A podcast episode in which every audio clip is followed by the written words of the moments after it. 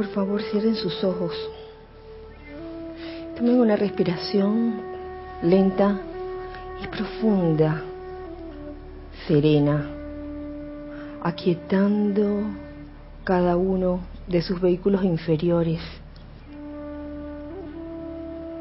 alejando su atención de ellos y poniendo la atención en su corazón, en esa llama triple del yo soy, en su corazón.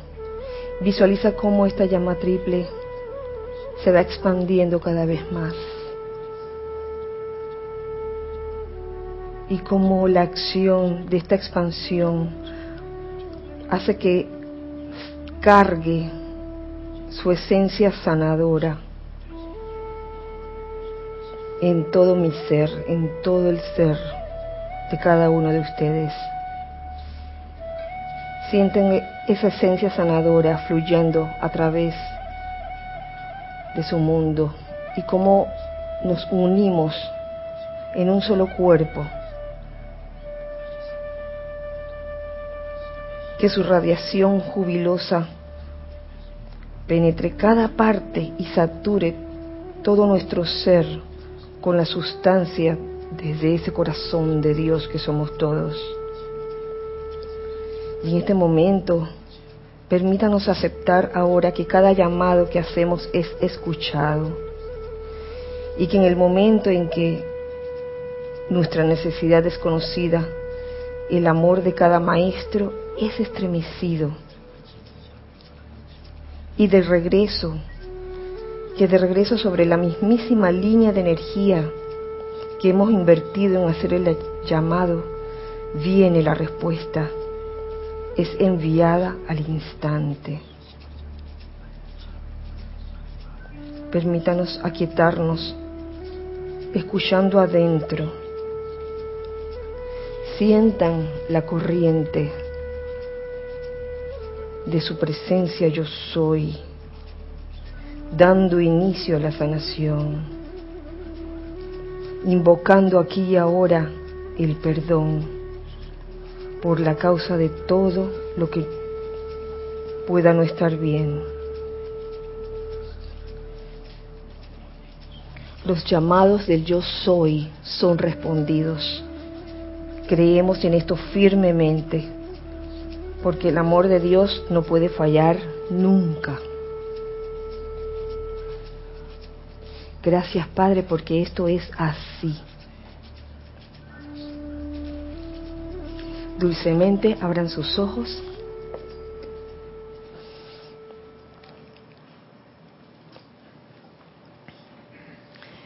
Muy buenas noches. Muy feliz día. La presencia yo soy en mí saluda, bendice, reconoce la presencia yo soy en todos y cada uno de ustedes.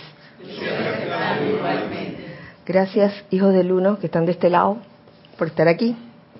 Gracias hijos del uno que están del otro lado por estar allá, pero estar aquí también. gracias Ana, Ana Julia y gracias Isa por su servicio amoroso en cabina, chat y cámara. Y ya saben que, como siempre se les dice, pueden hacer comentarios referentes al tema de la clase. Y si no, pueden escribirme al, a mi correo kira.serapisbay.com, en donde les atenderé cualquier inquietud o pregunta que quieran hacer, algún comentario de esta clase o de cualquier otro tema referente a la enseñanza de los maestros ascendidos. Eh, quiero enviarles un saludo muy especial a los hermanos de Guadalajara, México. si alguno de ustedes está escuchando, les mando un gran abrazo. Igual, eh, eso, no me quiero comer los saludos, así que Oli, desde allá de Guadalajara, les ha mandado a ustedes mucho cariño, muchos saludos, muchas bendiciones. Y así que, bueno, terminando los saludos de parte de todos los hermanos de Guadalajara, Eso también. Liz, Liz nos recuerda esa expresión de eso. ¿Se acuerdan de Liz, no? Liz Ciordia. Eh, bueno, el tema de hoy es un tema que vino a mi conciencia, sobre todo por cosas que pasan y que a veces uno lo hacen pensar y reflexionar. Y les pido a ustedes también que, que alimenten esto que viene a continuación. Porque es el tema del Dharma, el famoso Dharma el Dharma y la ley también. Y saben que hoy me puse a buscar en la literatura de los maestros ascendidos la palabra Dharma no la encontré. ¿Alguno de ustedes ha encontrado esa palabra Dharma? Les pregunto. Sí, claro, pero me refiero a la enseñanza de los maestros ascendidos de la ley abierta. No, ¿verdad? No, no está.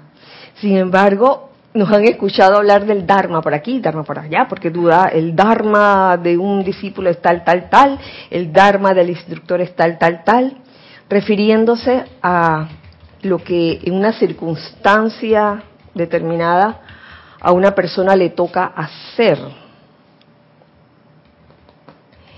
Y dado eso, decidí buscarlo dentro de, un diccionario, el diccionario teosófico, el glosario teosófico, que es parte de la ley oculta, y encuentro esto.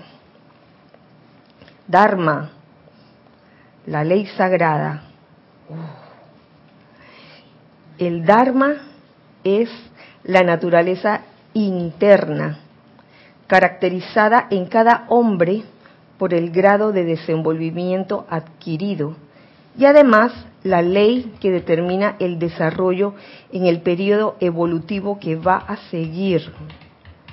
O sea que no estamos tan lejos de lo que decíamos que era Dharma, es lo, que le corresponde hacer a alguien según su estado de conciencia y según la actividad que está realizando, cuál, es su Dharma. Si es un discípulo, su Dharma es tal, tal, tal. Si es un instructor, su Dharma. Si es un padre de familia, ¿Cuál es su Dharma con respecto a los hijos? Si es un hijo, ¿cuál es su Dharma con respecto a sus padres? Dharma es la naturaleza interna. Y sigue diciendo, esta naturaleza interna puesta por el nacimiento físico en un medio favorable para su desarrollo, es lo que modela la vida exterior que se expresa por medio de pensamientos, palabras y acciones, lo que te corresponde hacer. Y no solo hacer, por medio de pensamientos, palabras y acciones, lo que te corresponde también pensar. Lo primero que hay que comprender bien es que el Dharma no es una cosa exterior no es una cosa exterior, como la ley, la virtud, la religión o la justicia. Es la ley de la vida que se despliega y modela a su propia imagen todo lo que es, es exterior a ella. Uf. Wow, ¿verdad, Lorna? Entonces que me gustaría que ustedes también generaran pensamientos acerca de esto que acabamos de, leer y, todo lo que ustedes creen que es el Dharma. ya, entiendo por qué dicen que es la ley oculta. Extraño las palabras de los maestros que son tan claras. Acá de verdad que me, perdí en varias partes, sí. Con mucho gusto. Desde el principio. Dharma, Dharma es la naturaleza interna. Ya te está diciendo algo el Dharma. Es algo que viene de adentro. No es una actitud solamente externa. Y en ese sentido yo pienso que, concuerda con lo que nosotros hemos dicho todos estos años, que es el Dharma. Es, es la ley lo que te corresponde hacer según el estado de conciencia y según la etapa en que te encuentras. Pero es un, espera, es la naturaleza interna, viene, es algo que viene de adentro. Porque si tú tomas el Dharma como algo nada más externo, que, que es de afuera, ahí es donde comienzan las,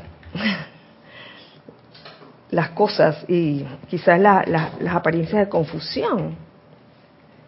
Vienen, vienen cosas como la obediencia ciega, ¿te das cuenta?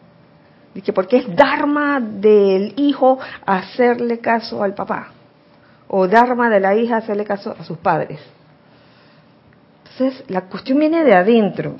Dharma es la naturaleza interna, caracterizada en cada hombre por el grado de desenvolvimiento adquirido, dependiendo siempre del estado de conciencia. Y además la ley que determina el desarrollo en el periodo evolutivo que va a seguir en qué estado de conciencia nos encontramos. ¿Cuál es realmente tu Dharma? ¿Ah? No, no, no, no. Sigue, sigue. Esta naturaleza interna, puesta por el nacimiento físico en un medio favorable para su desarrollo, es lo que modela la vida exterior, que se expresa por medio de pensamientos, palabras y acciones desde el momento en que uno decide encarnar, porque yo creo que todos aquí decidimos encarnar, entonces eh, está esa naturaleza interna en, nosotros que, puesta por el nacimiento físico en, en un medio favorable para su desarrollo, es lo que modela la vida exterior y que se expresa por medio de pensamientos, palabras y acciones. Entonces el Dharma no es una cosa exterior, no es un comportamiento exterior, a eso me refiero. Entonces lo leí nada más que para referencia. Y, y viendo que puede coincidir con lo que durante años hemos dicho que es el Dharma, eh, yo lo veo como algo que no es rígido, porque si el Dharma se convierte en algo rígido, se pierde entonces el significado del Dharma. Y por eso yo digo que el Dharma no se lleva con la obediencia ciega. Eh, por ejemplo, ni los niños, un, hijo con sus padres. Pudiéramos decir que el Dharma del papá o la mamá es educar al hijo y que el Dharma del hijo, sobre todo menores de 18 años, que es obedecer. Podríamos decir eso. Pero no se puede quedar eso rígido, porque siempre va a depender de las circunstancias. ¿De qué circunstancias, por ejemplo? Vemos que hay muchos casos en que nacen niños que uno los ve y ve su comportamiento y ve en ellos almas viejas. ¿Sí o no? ese niño, vemos los genios, que en estos días veíamos un niño de no sé cuántos años, era pequeñísimo, tocando el piano de una manera magistral. Eh, sus padres no tocaban el piano. y en ese caso, ¿creen ustedes que sus padres estarían en, en, el Dharma de enseñarle al hijo a tocar piano, siendo ese niño un genio? Lo tendría que enseñar un músico que fuera tan genio como él, digo yo. Y hay tantas situaciones y ejemplos en que se puede dar esto. Ejemplo o situación hipotética.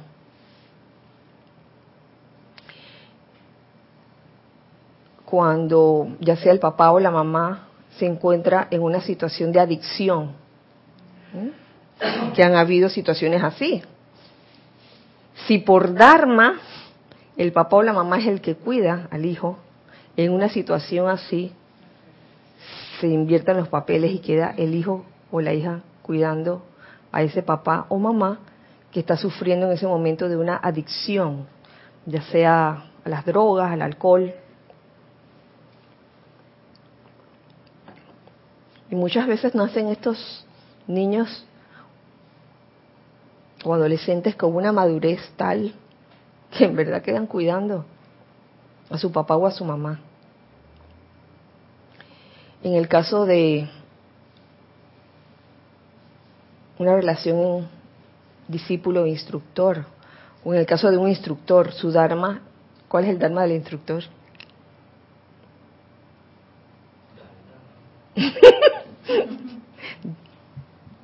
Presentarle el Dharma al discípulo.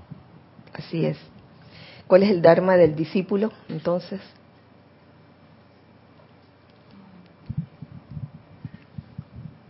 Tratar de realizar el Dharma que el, el instructor le está ofreciendo. Claro. Hasta ahí vamos bien. Eh, ¿Qué pasa si en algún momento el instructor se equivoca? Yo pregunto, ¿el, instructor no se puede equivocar nunca? ¿O, si se puede equivocar? Por supuesto que se puede equivocar. Es más, si el instructor frente al discípulo reconoce que se equivoca, ahí el instructor en mi libro crece en estatura espiritual frente al discípulo, el instructor que se muestra siempre inexpugnable, que nunca hace nada mal, que todo le sale a la perfección. Ese, mi libro, es un pequeño instructor porque no está mostrando con el ejemplo, porque el ejemplo aquí en el plano de la forma es la imperfección y se puede equivocar. Claro, ócheme. Entonces vemos que el Dharma o ese término de Dharma se puede prestar a confusión cuando el que la está impartiendo piensa que es algo rígido y que puede o cree que siempre tiene la razón y que puede, nunca se va a equivocar. Cuando eso pasa, estamos en problemas, realmente. Eh, si bien no sería Dharma del discípulo exhibirlo delante de todo el mundo, ¡Ja, ja, te equivocaste, porque eso no sería el Dharma del discípulo. En algún momento dado, si se genera esa corriente de confianza y amor como debe ser la relación discípulo-instructor, no debe ser una relación obligatoria ni por sentido de deber. Es que el Dharma, eh, obedecer ciegamente y nunca hacer nada, siempre esperar que el instructor te diga lo que debes hacer. Oye, todo tiene su etapa. Y, si bien en los principios de una relación así, el discípulo se encuentra como, como un niño pequeño, como un niño menor de 18 años, necesita ser guiado, es cierto, pero eso no va a ser así toda la vida, ¿sí o no? Porque si va a ser toda, así toda la vida, no hay avance, no hay evolución. Entonces ahí vemos como que Mm, ese, el Dharma no puede estar compuesta de una serie de reglas fijadas por el hombre. Sí. sí. Esa es la norma general, pero se me ocurre una excepción que creo que sí claro. ha de atravesar toda la distancia y es la verticalidad. que el Dharma que así es cambiante, pero en ese cambio que al discípulo no se le suba y que de repente quede exhibiendo en público al instructor, eh, no haciéndole caso en público al instructor o en privado, la verticalidad es como una regla de oro y de, como de que asienta, que fortalece la seriedad de la relación. si estamos en serio, se mantiene la verticalidad. Uno puede no estar de acuerdo, pero eso no significa que voy a romper la, verticalidad, sino por amor precisamente la mantengo. Eh. y no significa tampoco me trago todas las cosas, sino que hay momentos donde las cosas se, se conversan. Así mismo es, Ramiro. Eso, eso, eso estaba en el, en el libreto. en el libreto. Sí, me gusta, me gusta. Porque es cierto. La relación discípulo-instructor es una relación vertical, porque es el como el ejemplo o, o, la forma de aprender realmente lo que es la verdadera verticalidad, que es la, que es la relación con tu presencia yo soy. Entonces a veces muchos nos jactamos de que, ah, mi relación vertical con la presencia, y en el mundo aquí, en el plano físico, no respetamos. En el caso de estar dentro, laborando en una empresa, no respetamos al jefe. En el caso de hijos con padres, no respetamos a los padres. Y en el caso de discípulo instructor, no respetamos al instructor. Entonces sí, es cierto. Eh, la verticalidad es como una cuestión una, un parámetro que debería existir en una relación así. Discípulo instructor, em, este, jefe empleado, padre e, e hijo. Sin embargo, esa verticalidad, así como la verticalidad con tu presencia yo soy, debe estar libre de sentido de obligación, debe estar libre de sentimientos de temor, de miedo. Conocimos en el pasado, y esto no, no quiero ni mencionarlo, muchas relaciones de este tipo, que lejos de darse por amor o confianza, se daban por miedo. Ahora bien, si bien es cierto, la verticalidad es importante, ¿Qué pasa cuando eso no se está dando? Si bien, ajá, entonces ahí lo sensato es... Es decirlo, hey, aquí no está funcionando la verticalidad, eh, ¿para qué vamos a seguir juntos?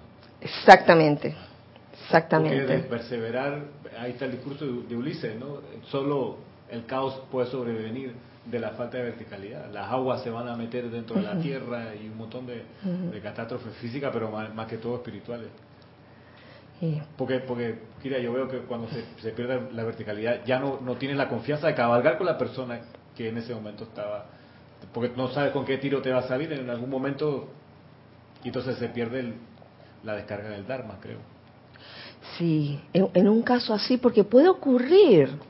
Y esto no es bueno ni malo, sino que puede ocurrir. Puede ocurrir que en determinada etapa de esa relación discípulo-instructor, ya no haya esa confianza quizás. Y quizás sea hora de disolver esa relación. Y, lo digo aquí claramente, puede ocurrir, sin necesidad de calificar discordantemente esa ruptura. ¿Sí o no? Debería ser así. Sabemos que ha ocurrido de muchas maneras. E, esa ruptura ha ocurrido de manera armoniosa, como debería ser, y ha ocurrido de manera no armoniosa. Y, en ese escenario, creo que cuanto más claro sea la razón, cuanto más explícita, cuanto mejor se, se, deje ver y se hable y se converse, y no podemos seguir juntos porque está pasando esto, eh, creo que ahí redunda en mayor beneficio para las partes, porque ambas crecen de la experiencia. Pero si de repente uno ya no, no pone más su atención en ese discípulo, no le explica por qué, el discípulo no va, no va a entender nunca. Dice, ¿qué le hice? Se puso bravo conmigo. Pero si uno dice, hey, me pasa que se está subiendo el chorro y no te das cuenta que sigo siendo tu instructor, o no. Entonces, creo, ¿no? En, cuanto más sea blanco y negro y clara la situación, es mejor para los dos, más sano, más sano, el, más, oxigenada la, situación. Claro. Y que esa relación no termine, no terminen como enemigos, porque eso no es la idea. Pueden fácilmente, si uno conoce la ley como opera, y no estoy hablando de la ley humana, estoy hablando de la ley. La ley, divinamente hablando, no es una cosa escrita, como la ley humana, que tienes que cumplir y si no la cumples te llevan preso. Es así no opera la ley divina. La ley divina simplemente se cumple y por ley de círculo regresará a ti de igual manera como tú la enviaste.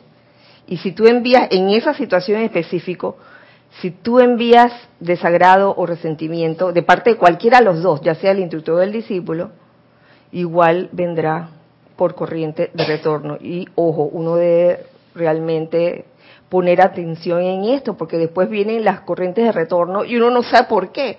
Ay, pero si yo soy tan buena y participo en todos los ceremoniales, por favor, yo doy clase y ¿por qué me pasan todas estas cosas? ¿Quién quería decir algo? Un Carlos. No sé si. Eh, quería traer yo a colación una cosa con respecto a esto, porque uno es discípulo de un instructor o de un maestro cuando va a clase. En el recuerdo que yo tengo, por ejemplo, la vida normal, cuando uno tiene una relación de primer grado, de segundo grado, con el, con el que da las clases en ese grado, si hay eh, llega un momento en que deja de dar clase con ese instructor, con ese profesor. O sea, si ha habido una relación amorosa y de aprendizaje, siempre se tiene una relación horizontal, pero no tiene por qué estar dándole explicaciones cuando está en quinto grado o en primero de universidad a uno que ha estado dando la clase de, de, primero de eso, ¿no? O sea, quiero decir que, que, no entiendo bien o quizás también es explicar si esa eh, verticalidad que es con la presencia con el primero que hay que tenerla y si se tiene una verticalidad con la presencia yo considero que tiene que haber o debe haber y de lo contrario no la hay yo lo diría, una relación amorosa de respeto, de reverencia con ese que te ha dado las primeras fases de instrucción o que ha estado enseñándote en cierto estado de tu aprendizaje primario de la, de la, em, de la enseñanza espiritual, vamos a llamarlo, ¿no?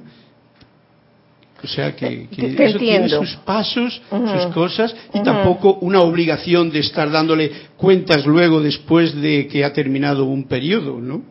Por eso, por eso, gracias Carlos, gracias. Yo sé a qué te refieres, pero sin ánimos de confundir nada, que si es horizontal, que si es vertical, que si es horizontal.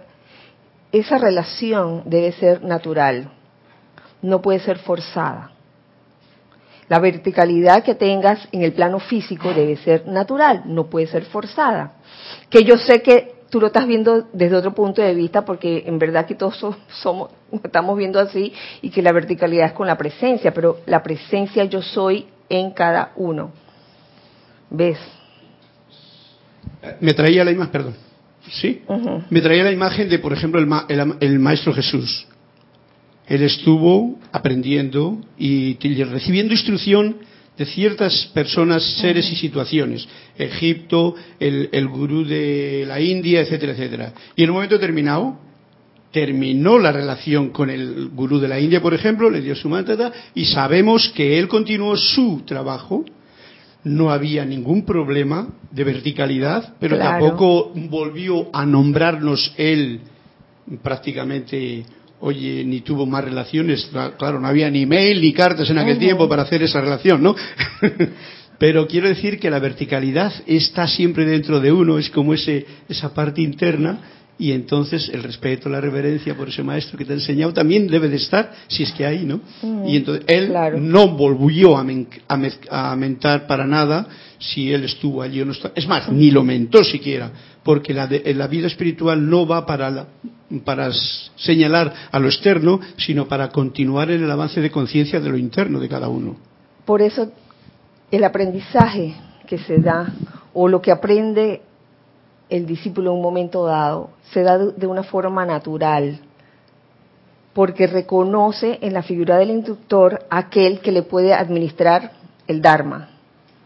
Lo reconoce, pero si esa relación comenzó con un sentido como de casi que obligación o de deber o porque le metieron miedo, uff, esa relación puede terminar de un momento a otro.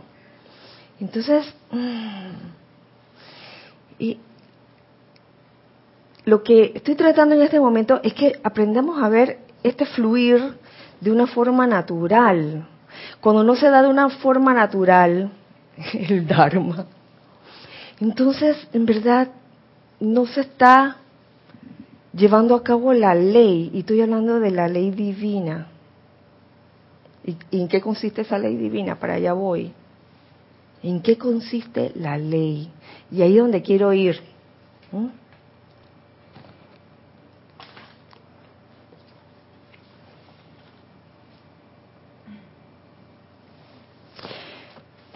Esto lo encontré dentro de la mágica presencia y es parte de lo que de una enseñanza del amado Maestro Ascendido San Germain que te habla de la ley una de la vida. Y dice así llámalo como quieras.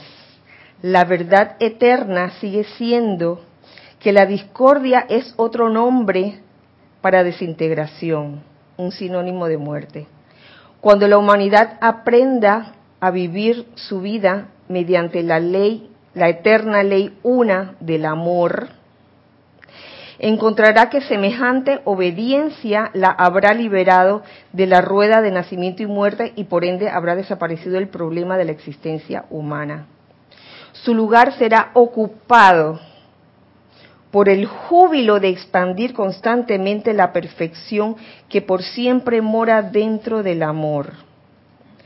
La nueva creación constante se dará por siempre, ya que la vida es movimiento perpetuo y no dormita ni duerme. El Dharma te impulsa a actuar cuando sale de ti, de adentro de ti, no de afuera, de que tienes que hacer caso. Hacer caso es hacerlo desde afuera de ti.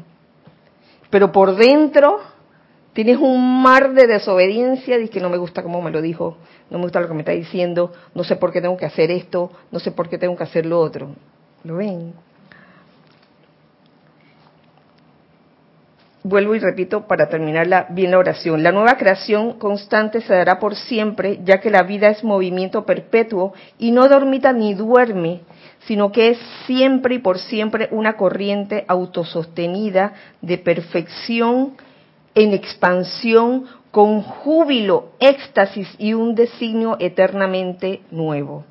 Esta actividad perfecta y júbilo de vida están todos contenidos dentro de la obediencia a la ley del amor.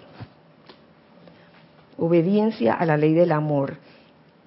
Y si el Dharma es la ley, ¿qué pasa? ¿Qué pasa cuando en el ejercicio de tu Dharma no te sientes amoroso? Ah, entonces no estás en el lugar ni en la conciencia que debe ser, que debería ser. ¿Mm? ¿Tenemos algo en chat? Gracias, Ana. Sí, un comentario de Gonzalo Gómez. Dios te bendice, Kira, y Dios los bendice a todos. Hola, Gonzalo, Dios te bendice. Un abrazo de parte mía. Yo no sé si de los hijos del uno también. También. Claro que sí. ¿Eh? Gracias, Kira, por el tema. A la luz de la clase, la verticalidad es por amor, ya sea interna o externamente por lo que no cabe el miedo o la rigurosidad que conlleve obligación. La reverencia por el instructor o maestro viene por el amor y el deseo del corazón por ser guiado. Así mismo es, así mismo. ¿Y cuántos años llevamos diciéndolo? Pero a veces uno, mm, cuando ha tenido ciertas vivencias, estoy hablando de cualquiera de los instructores, de los discípulos que han estado aquí más de 20 años, a veces se le queda pegado la costumbre o el hábito o, una forma de actuar. Se queda eso pegado. Y entonces ahí es donde vienen las rigideces, ¿no? Las rigideces de una relación. Incluso la, relación entre de pareja también se me ocurre. Eso no debe ser nunca una cuestión por sentido de deber. Pónganse a pensar, si, si ya no existe en una relación así de pareja el amor y la confianza, ¿qué estás haciendo allí? Por el amor de Dios, ¿qué estás haciendo allí aguantándote la cosa? ¿Quién te dijo que te lo tenías que aguantar? Recordando que una vez una persona se me acercó y me dijo, ¿sabes qué? Ajo, y no voy a decir en qué lugar fue, un lugar lejano. en un tiempo lejano, donde me decía, en una galaxia lejana, dice Mario, dice me decía, no, no, no, era en, esta, en, esta, en este planeta, en este planeta, Ramiro, por favor. Estoy teniendo problemas en mi matrimonio, pero me la estoy aguantando porque a mí me enseñaron, mi instructor me enseñó a que yo debo aguantarme eso porque es mi karma. ¡Hasta la vida! Por favor, yo dije, no, Señor, no, no, no te tienes que aguantar nada, por el amor de Dios. Si, si, si, te, si te están maltratando, salte de eso. Eso sí, observando cómo opera la ley del amor. Y esa es la parte más difícil. Cambiar de Dharma, cambiar de función sin generar esos sentimientos de desagrado, de odio, de resentimiento, etcétera, porque eso va a venir por ley de círculo, porque es la ley. Esa es la ley del uno, la ley del uno es la ley de círculo. ¿Tenemos en chat? Gracias. Un comentario de Pilar Martínez de Guadalajara. Dios te bendice, Kirita. Hola Pilar, Dios te bendice. Ay, un abrazo hasta Guadalajara. El amor impersonal nos dará unión y amor divino, siempre en todo momento con agradecimiento. El amor impersonal nos dará unión y amor divino, siempre en todo momento con agradecimiento. Claro. Amor impersonal, agradecimiento. Eh, que tienen que ser auténticos, Pilar. Tiene que, eso tiene que ser auténtico. Eh, no puede ser nada más de la piel para afuera o de la boca para afuera. Es muy importante que estos sentimientos sean genuinos. Eh, amor impersonal, ¿qué sería en, en, un caso así el amor impersonal? Simplemente yo lo pondré así. El, aprend el aprender a amar a la persona tal cual es sin estarle personalizando que no me gusta cómo hace ese ruido con los dientes, no me gusta... ¿Qué pasó? traje, traje. No lo puedo creer, no lo puedo creer. sí, amar a la persona tal cual es. Y si no puedes convivir a la, con la persona así tal cual es, entonces aléjate, pero aléjate con bien no di que me la voy a aguantar porque es el karma. Yo la escogí, esta es la persona que escogí para vivir toda la vida y así tiene que ser. Yo conozco mentalidades así. Uh, perdón, pero está dentro de, mi, de la cultura china de la cual vengo. Yo he oído personas expresarse así, que el matrimonio es para toda la vida. Entonces no importa que, que haya una relación tan tan llena de, de fricciones que prácticamente se enferman mutuamente, porque lo he visto, lo he visto pasar, prácticamente se enferman mutuamente. Y, y ahí está la regla, no, el dharma, porque una vez que se han casado, solo la muerte los puede separar. Tomado de una forma tan literal, híjole, hasta que la muerte los separe y entonces todo, significa que toda la vida me voy a tener que aguantar que esta persona me maltrate. Poniendo un ejemplo. Mira, ustedes no lo han visto, pero vieron la cara que pusieron toda la gente que ¡Ah! ¡No! ¡No! sí, Lorna desde casi el inicio de la clase que hiciste la pregunta, ¿cuál es el Dharma del discípulo? Yo me quedé pensando, porque si lo tomamos literal, ya estoy explorando, o sea, es como que todavía no se me acaba de formar la idea, pero me pareció interesante. Un discípulo es alguien que sigue una disciplina o una enseñanza en particular. Por ejemplo, si yo soy discípula de un pintor, entonces yo estoy aprendiendo a pintar y siguiendo esa línea. Entonces, me pregunto ¿Cuál realmente es el Dharma de un discípulo? Es la aplicación de la enseñanza que se le imparte o al, al otro extremo de hacerle caso a una figura que considera su instructor. O sea, estoy como, como evaluando esos, esos aspectos, ¿no?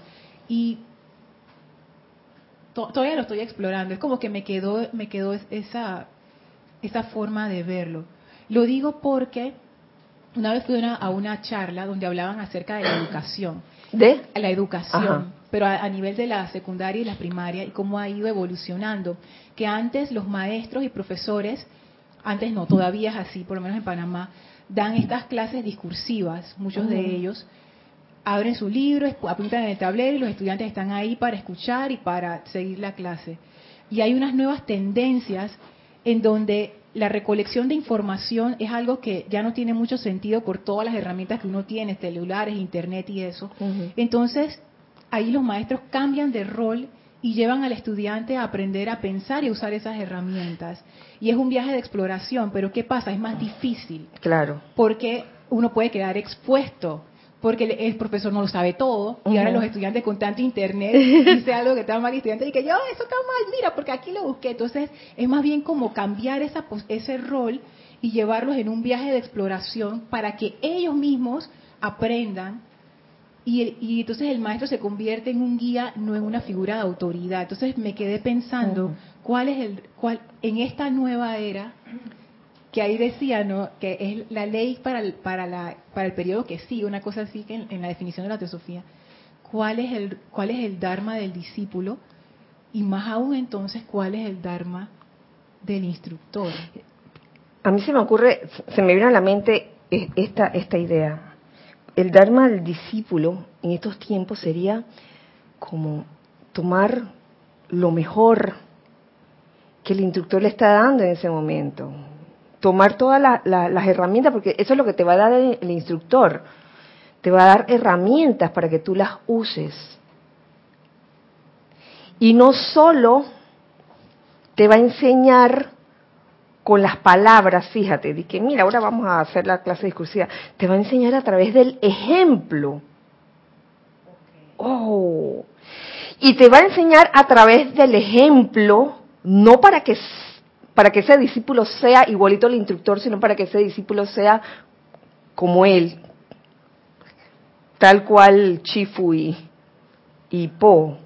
¿Cómo sacar lo mejor de, del discípulo? Cuando eso sucede de esa forma, ay, qué cosa más linda, tú ves a ese discípulo radiante. Claro, eso también eh, depende de del deseo del discípulo por aprender.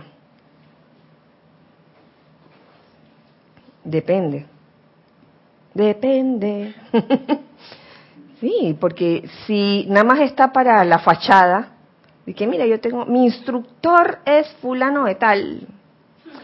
Así que, fíjense, yo lo veo todos los sábados en su clase desde mi televisor.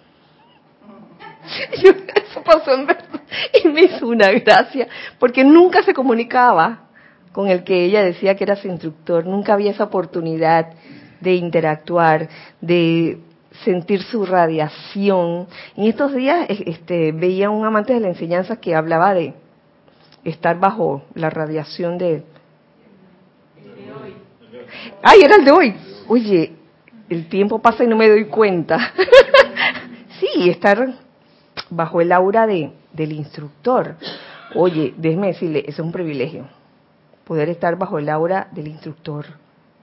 No para que estén como pollitos de que sí, sí, sí, sí, así ciegamente, sino porque eh, es una forma de protección también, como bien lo decía el amantes. Pero el instructor está ahí para qué? Como una guía y como una transferencia como eh, transfiriendo su conciencia a la de los discípulos, para que sus discípulos puedan ser mejores cada vez. No para que sean igualito al instructor, no tienes que ser igualito al instructor. Esto funciona como un cuerpo, como le decíamos allá en Guadalajara. Si bien se acuerdan ustedes, hermanos de allá de Guadalajara, que somos todos un cuerpo y que el hecho de que seamos un cuerpo no significa que cada parte del cuerpo tiene que ser igual al otro. Porque sería absurdo que la, el oído le dijera a la nariz, oye, estás mal, tú debes comenzar a escuchar. Que le diga a la nariz eso. Y la nariz que, oye, ¿qué te pasa? Tú lo que debes aprender a oler. sí, Lorna. Ahí se me fue la onda. Oh, está bien, después, después, cuando venga, avisa. Mm. Si, si hay una relación instructor-discípulo y el discípulo no aprende nada o no aprendió nada, oye, ¿para qué, para qué estuvo allí pues? Era lo que tú decías hace un rato, el maestro ascendió Jesús tuvo sus gurús y yo estoy segura que con cada uno de ellos aprendió y cuando llegó la hora de partir, partió amorosamente, no dije me voy, me voy. en orden, en orden, Lornita. Sí, ya, ya me acordé que pensando en eso me doy cuenta del nivel de honestidad que pone ese, como lo entiendo ahora, ese Dharma del instructor. porque si el instructor no está aplicando la enseñanza, entonces que va, que va a dar. ¿Verdad? Claro, y no quiere decir que ahora el instructor tiene que ser perfecto, no, sino es, es la parte de la honestidad, qué tan honestamente uno está haciendo, uno, uno está haciendo esa enseñanza. exactamente. Y puede que en alguna clase que le dé a ese discípulo, quizás él mismo como instructor no ha realizado eso, pero debe ser lo suficientemente honesto como para admitirlo. Oye, aquí he aprendido, por ejemplo, eh, lo que nos dice el amado Maestro Ascendido San Germain acerca de las siete sustancias y en verdad en algún momento tú quisieras manifestar a plenitud la presencia yo soy. Eh, deberías considerar ir dejando estas siete sustancias. Las cuatro sustancias. Las cuatro, ¿por qué las cuatro? Ah, ah, ah, entonces ahí tú sabes, de ser sincero y decir, oye, la verdad, yo no las he realizado todas. De las siete, llevo para ver una y media, dos, tres, este. O sea, uno, debe ser sincero. No dices que, porque así es y lo que dice, y, y, acepta como que tú, tú eres el, el hat, ¿no? El, el rareza, el, el, el perfecto. Porque ¿qué pasa cuando, cuando se hacen haces que el discípulo tenga esa imagen de ti, paz, porque esa es otra cuestión de precisamente del, de la confusión del Dharma como discípulo, ver, ver, ver al instructor como si fuera un ser perfecto. Lo pones en un pedestal que el día que se caiga, ese día, no solo este, comienzas a calificar la energía destructivamente contra el, instructor, sino contra la enseñanza. Uy, eso es terrible. Ah, sí. Ay, perdón, Ana. Eh, pero en realidad, para que no haya confusión, lo que yo siento, lo que yo veo, es que eh, instructor o facilitador en, estas, en este plan de enseñanza es simplemente ese que realmente traspasa esa conciencia de lo que los maestros nos están diciendo. Si no está haciendo eso en realidad, serán otra serie de cosas las que pueden hacer ese choqueo entre el, llamado discípulo y el llamado instructor.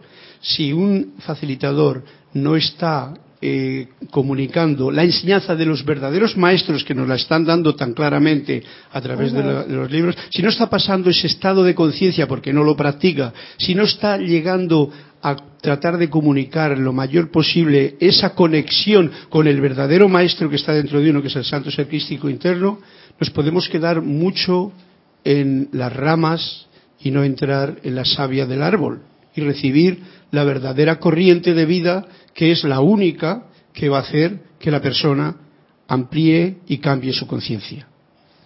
Pienso yo.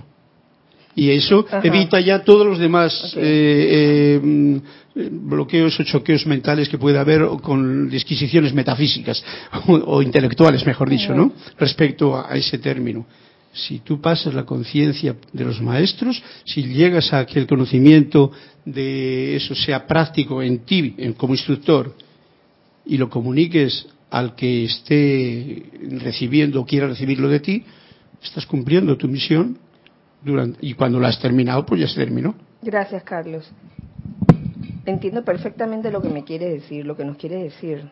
Sin embargo, sin embargo, te voy a decir, ¿por qué será que en una misma clase o un mismo tema,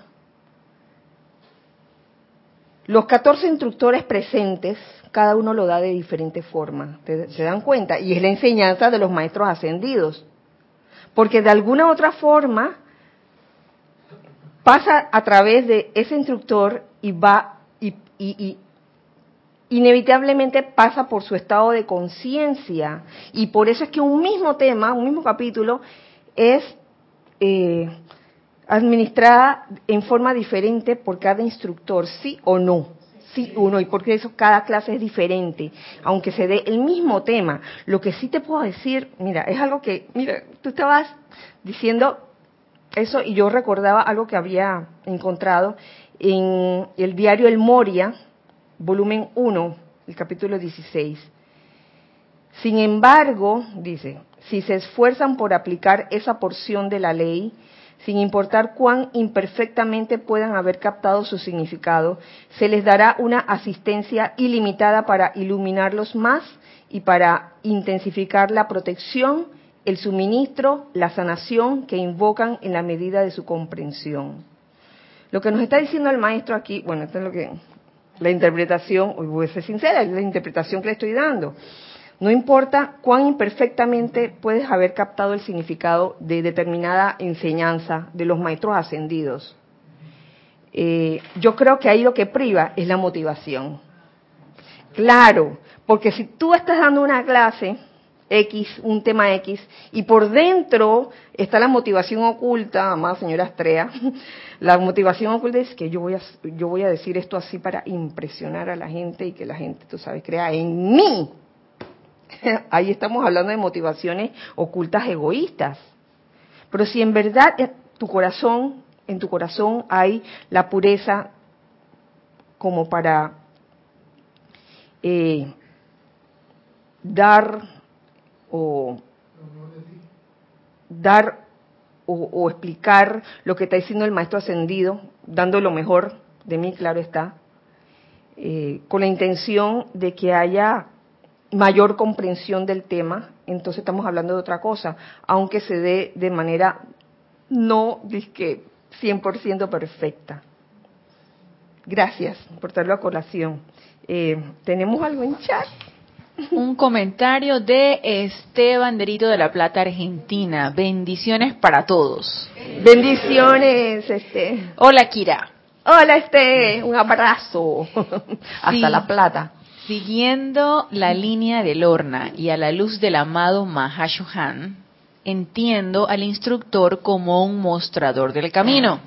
Su Dharma es mostrarlo de modo honesto y amoroso, y el Dharma del discípulo sería caminar. Caminar. Mira, aquí está el, aquí está el sendero, y es decisión. ¿Cómo? Y es decisión del discípulo si lo quiere caminar o no. Es impresionante cómo han habido relaciones así en los que un discípulo se ha encontrado con un guía o instructor que le está mostrando el camino y pasan años y el discípulo se quedaba ahí sentado. No ha caminado nada. Él cree que lo ha caminado, pero no ha caminado nada. ¿Por qué? Porque no ha, no ha ni intentado siquiera comprobar si la enseñanza que le están eh, dando funciona. Tú ibas a decir algo, Lorna, claro. Es que me acordé que Jorge mencionaba mucho eso de caminante no hay camino, se hace camino al andar. Y pensando en lo que dijo este, es, es interesante, ¿no? Porque el, instructor muestra el camino, pero el que hace el camino es el, el discípulo al andar y cada quien tiene su propio camino. Claro, el que hace el camino del discípulo es el discípulo mismo. no, no, no el maestro o el instructor. Fíjate, tú te imaginas que, que, el instructor se pone y que a recoger con pala, de que vamos aquí a hacerle el camino para, que el niño pase por allí y, no se lastime, para que el niño pase por allí y, y no le ocurra nada malo. Por favor, eso es síndrome de mamá gallina, papá gallino, etcétera. ¿Cómo? Es un, fenómeno de castración espiritual. Sí, sí, El individuo no genera nada. Pobrecito. Sí. No hagas nada, yo todo lo voy a dar ya masticado. Uf, por favor. ¿Alguien quería decir algo? Irina y después César. Kira, yo también veo que parte del, de, esa, de esa relación de entrenamiento, sí, parte de esa, es que no veo a Kira, gracias, parte de ese, no veo, parte de ese entrenamiento es un aprendizaje también en dos vías.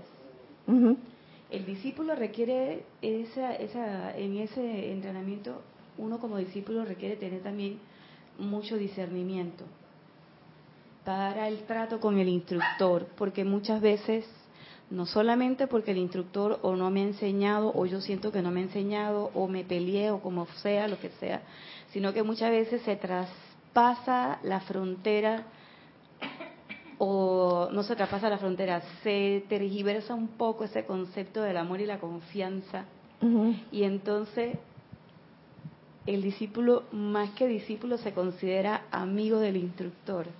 Y entonces ahí se pierde la verticalidad. Eso por una parte. Y por otra parte también el discernimiento por parte y la paciencia y tolerancia por parte del instructor.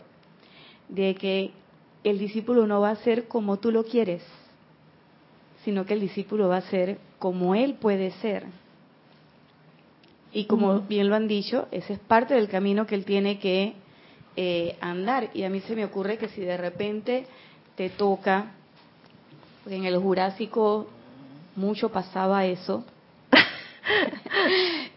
tocan a veces discípulos que recuerdo que los catalogábamos como que decíamos que estas son las piedras. sí. ¿El discípulo era una piedra? Sí, porque eran gente que eran como inamovibles, tamásicos. Pero yo ahora veo a la luz de lo que los maestros dicen hoy, porque en ese tiempo no teníamos todos los libros que tenemos hoy, ni conocíamos a todos los maestros como los conocemos hoy. Es que también es una prueba para el, son, son momentos para el instructor de fogueo, porque nosotros, como bien lo han dicho los compañeros, no somos perfectos. Entonces yo veía, bueno, también cuando se te presenta una persona de esa manera, es, oye, ¿cuánta radiación de amor tú le puedes mandar a esa persona para, como dice el amado David Lloyd, impactar su mundo emocional y que se mueva? ¿Ves? Entonces ahí, ahí hay mucho trabajo que uno tiene que hacer. Entonces no solamente aprende el discípulo lo que él tenga que aprender y el, y el sendero que tenga que caminar, sino que el instructor también aprende. Y a mí me ha pasado personalmente que la mayor parte de las clases que uno decide dar en un momento, salvo algunas que eran en el Jurásico, que eran muy intelectuales y muy eh, de la azotea, como digo yo, son para ti, son lecciones para ti. Y cada vez que uno se enfrenta con un tema, yo lo que me pregunto es si yo en capacidad de dar ese tema y he de reconocer que cuando a veces quiero bypassar los temas, tarde o temprano me pasan cosas y termino hablando de eso. Entonces ahí yo veo la mano y la radiación de los maestros trabajando, también enseñándole al instructor. O sea, el instructor aprende y el discípulo también aprende. El, ah. discípulo es un momento de eh, enseñanza para uno también. Así, lo veo.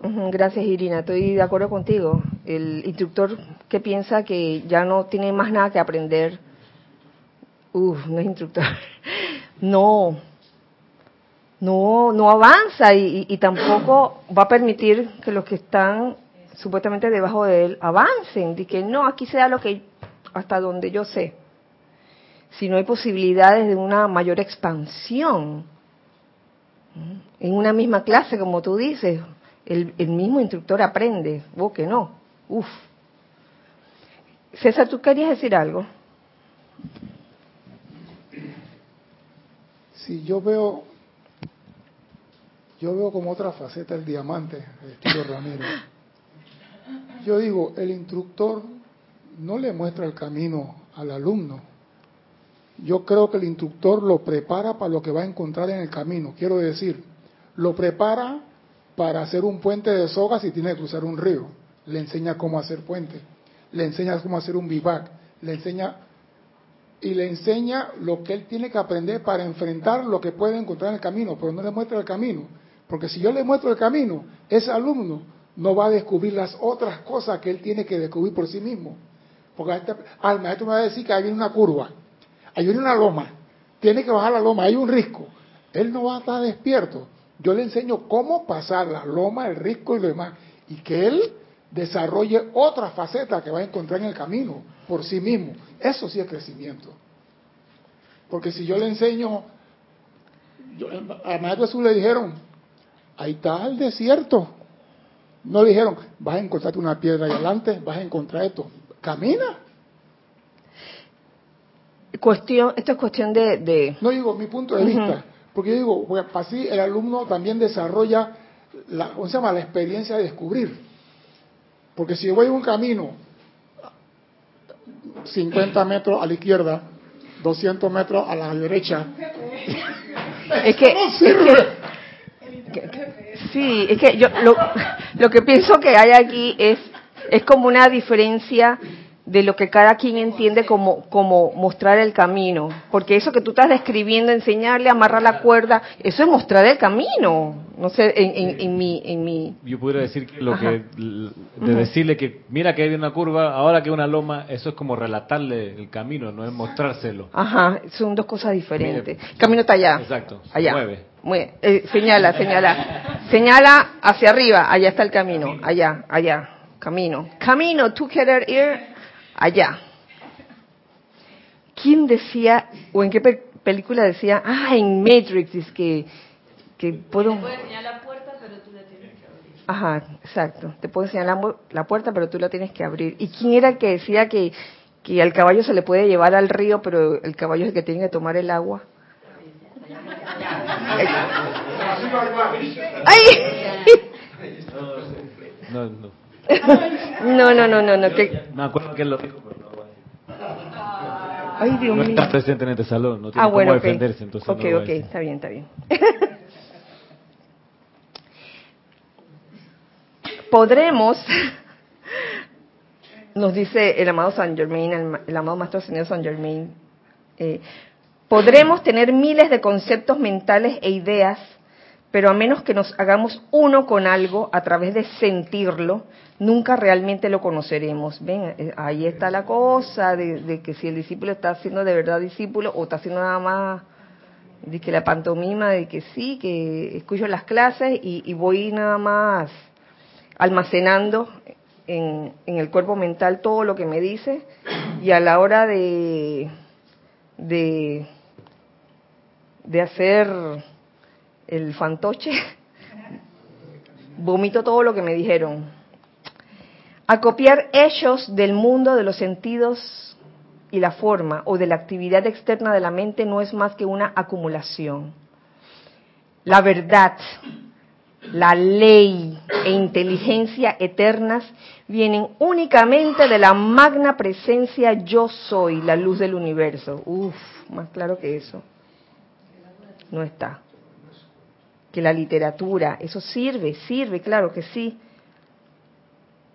Pero la ley no es lo que está escrito. Esto nos ayuda, esto es un mostrador del camino. Para los que están escuchando por radio, esto estoy señalando un libro. El libro es un mostrador de camino. Eso, porque la ley no está en el libro, la ley está viene únicamente de la magna presencia yo soy la luz del universo. Bueno, hemos terminado la clase. Sí. Por último, quiero compartir con ustedes esto. Eh, y esto estando dentro de la, del libro La Mágica Presencia, eh, nos lo dice la amada señora Leto, dice, el modo de vida de los maestros ascendidos consiste en dar, dar, dar. Primero, amor y adoración a su propia magna presencia yo soy, es el primero vertical a la presencia yo soy. Y luego expandir el amor y la perfección vertiéndolo sobre todo el mundo y todas las cosas. Porque no es cuestión de quedarse solo en el amor y la adoración a la, a la magna presencia yo soy. Luego expandir el amor y la perfección vertiéndole sobre todo el mundo y todas las cosas. Eso es que yo amo a la presencia yo soy en mí, pero al hermano ni le quiero hablar, ¿qué es eso? No estás usando, no estás comiéndote el pan completo. Y mientras no se puedan resolver esa segunda parte, no estamos aplicando la ley. Enviar amor divino ilimitadamente todo el tiempo es la totalidad de la ley aplicada. Uy, eso está en negrita. Enviar amor ilimitadamente todo el tiempo es la totalidad de la ley aplicada. Y aquí hago paréntesis, esta, esta, esto lo agrego yo, lo del paréntesis. No importa lo que te esté pasando en el momento, no importa lo que te estén haciendo en el momento, tú respondes con amor si te quitaron el habla, responde con amor. Yo te amo. Aunque te sienta enojado conmigo, aunque me hayas hablado feo o aunque no me hayas hablado, yo te amo. Sinceramente te amo. Y te amo no como de, la, de, la, de los labios para afuera, es un te amo sincero deseando desde el interior de tu corazón, deseándole todo el bien a ese hermano. Tengo por seguro que esa radiación se siente. Porque también se puede hacer trampa, ¿no? De que yo el amor lo estoy manifestando, tú sabes, desde adentro. Pero lo que está saliendo en radiación es otra cosa. Por favor, ¿a quién vamos a engañar? A la presencia yo soy. Uy, yo no creo. Nunca, nunca podemos engañar a la presencia yo soy. Ella, ella sabe exactamente lo que está sintiendo. De manera que ese amor, aunque lo manifieste en silencio, tiene que sentirse, tiene que percibirse. A ver, gracias Ana. Tenemos tres comentarios y una pregunta. El primer comentario de Elizabeth Alcaíno, Dios los bendice a todos hermanos queridos. Elizabeth, bendiciones para ti, un gran abrazo. Ahora entiendo lo que es la música del alma, cuando el instructor emplea como base sus propias experiencias. Gracias Elizabeth, la música del alma. Eh, sus propias experiencias no para hacer alarde de sus experiencias, hago constar, sino utilizando esa experiencia como una manera de, de transmitir cómo fue que determinada enseñanza de los maestros ascendidos funcionó en ella. Gracias, Elizabeth. Un comentario de Alicia Ruiz de Argentina. Dios te bendice, Kira, y a todos. Hola, Alicia. Bendiciones para ti. Abrazo grande. Hasta la hasta Buenos Aires. A lo largo de estos siete años que transito este camino de la mano de Serapis Bay de Panamá, he aprendido mucho de los instructores y recuerdo sobre todo la enseñanza de Jorge Carrizo, por el cual guardo un gran respeto, también de todos y cada uno de ustedes que me acompañan. Gracias Alicia, gracias Alicia por tu mensaje, es bueno saberlo. Un comentario de Gonzalo Gómez. Kira, pensando en el mostrador del camino, justamente el Mahashohan en el Amantes de la Enseñanza, número 426, que habla del verdadero confort, habla sobre los meros mostradores del camino para que cada uno pueda conocer el confort de ser capaz de pararse solo en la dignidad de su propia divinidad. Gracias Gonzalo por, por, ese comentario. Eh, ¿Sabes qué? Porque no hay nada más glorioso que haber logrado algo por cuenta propia el que el instructor todo te lo haga, eso no tiene gracia. que bueno, te muestra el camino y el discípulo, voy a hacerlo. Y lo hice, porque entonces el mérito es de del discípulo en ese momento. Si el instructor le está diciendo exactamente qué hacer, y ya sabemos lo que, lo que nos dice el amado Maestro Ascendido San Germán al respecto, no le den consejos a nadie, que, el que en verdad sabe la magna presencia, yo soy. Eh, si, si tenemos una actitud de siempre estarle diciendo al discípulo qué hacer, entonces no va a tener el discípulo el mérito de haberlo descubierto por él, por él mismo. Así que tiene sentido lo que, lo que nos dice Gonzalo, gracias. Una pregunta de Mercedes Pérez de Massachusetts. Bendiciones a todos. Bendiciones, Mercedes, para ti un abrazo hasta Massachusetts. Kira, ¿puede el instructor decirle al discípulo que debe buscar otro instructor al darse cuenta que su discípulo está estático en el camino y que el instructor es el estático?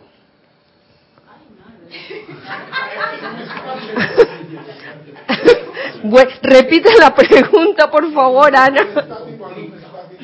A ver, a ver, si le. ¿Puede el instructor decirle al discípulo que debe buscar otro instructor? Al darse cuenta. La, eh, primera parte.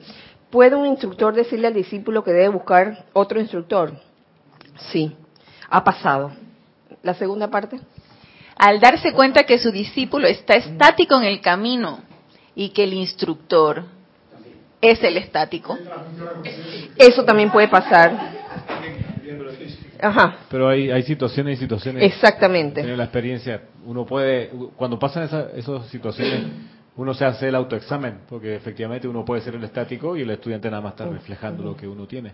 Pero si uno hace el autoexamen y honestamente se da cuenta que no está parado el instructor, sino que está en movimiento y el discípulo se mantiene allí, ahí es sensato quizás invitarlo, invitarlo a que busque otra radiación, porque el propósito es que el estudiante se mueva, se active, avance. Eh, porque puede ser que el estudiante busca un instructor por una razón eh, de acomodarse y no hacer nada, entonces no es la idea. Sí, claro. Y, puede amar ese instructor, no, que como tú ninguno, pero que no está pasando nada. Tienes que hacer algo porque a lo mejor el problema es mío y uno, claro, como instructor dice, quizás yo tengo el problema y conmigo tú no te estás moviendo. Entonces, cambiemos el problema, cámbiame. A lo mejor hay otro instructor que te estimula y yo no. Sí, sí, Ramírez, tú sabes que es, es maravilloso cuando el instructor lo reconoce. Y que, oye, la verdad yo que pienso que en este momento este discípulo aprendería mejor con este otro instructor sin que hayan esos dramas de que va a dejar el grupo mío para irse donde el otro.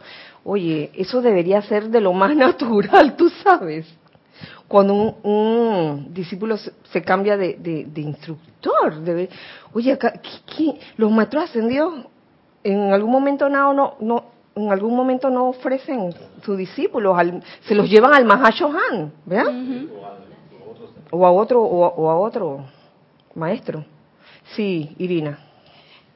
Otra consideración al respecto también es que cuando el discípulo comienza a juzgar al instructor, quizás es hora para que el discípulo con mucho amor decida irse donde otro instructor que él considere que le puede ayudar a moverse más.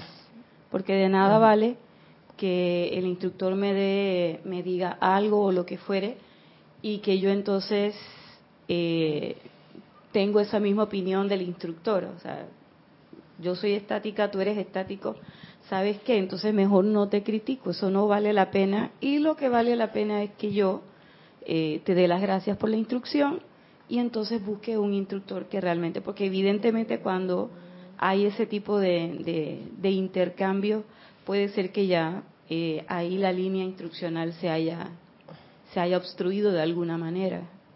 Es como en una relación, como en una relación, cuando ya tú tienes un, en, una pareja o con el hijo, cuando ya tú sientes que no hay feedback entre, entre tu pareja y tú, pues es el momento para que amablemente eh, se cojan los caminos claro. y se evite eso.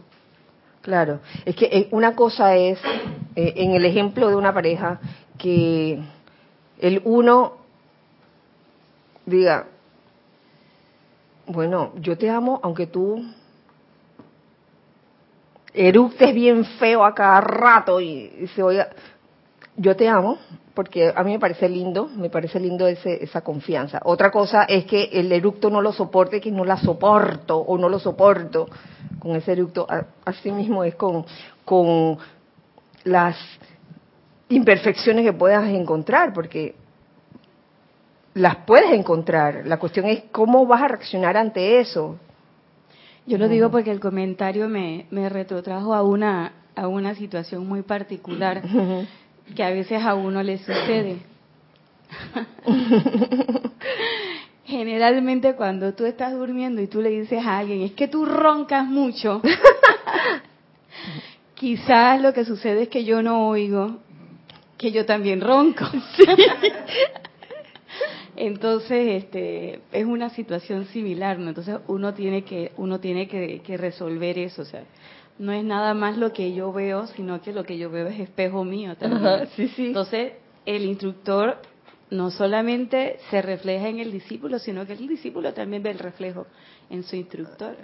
Así es, y, el ejemplo del, del ronquido está fabuloso, porque a mí me hace mucha gracia cuando uno le dice al otro, oye, tú sí roncas, y uno piensa que uno no ronca. Claro, como vas, estás dormido, no oyes tu ronquido, no lo oyes. Y me da risa cuando dice, tú sí roncas. Oye, tú, no, tú acaso no.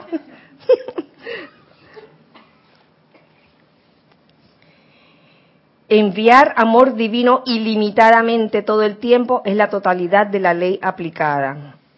La totalidad, el pan completo.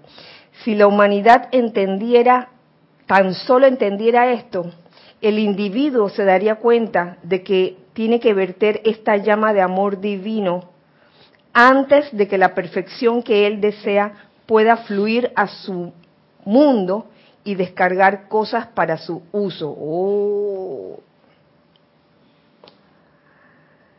Dharma, lo que a cada quien le corresponde hacer en cada circunstancia, si lo estás haciendo por sentido de deber, por obligación o por temor, viste, no te vistas que no vas. Pero si lo haces con todo el amor ilimitado que pueda salir de ti, ahí estamos hablando de otra cosa, de esta cosa maravillosa, como lo es el Dharma. Y aquí terminamos. terminamos. Gracias a todos por su atención en esta clase. Gracias por toda la participación que han tenido. Eh, deseo realmente que la magna presencia yo soy en cada uno pueda realmente eh, exteriorizarse a través de cada uno de nosotros en amor ilimitado, que así sea y así es. Bueno, eh, nos vemos el próximo miércoles a la misma hora y por el mismo canal. Recuerden siempre que somos uno para todos. Dios le bendice. Gracias.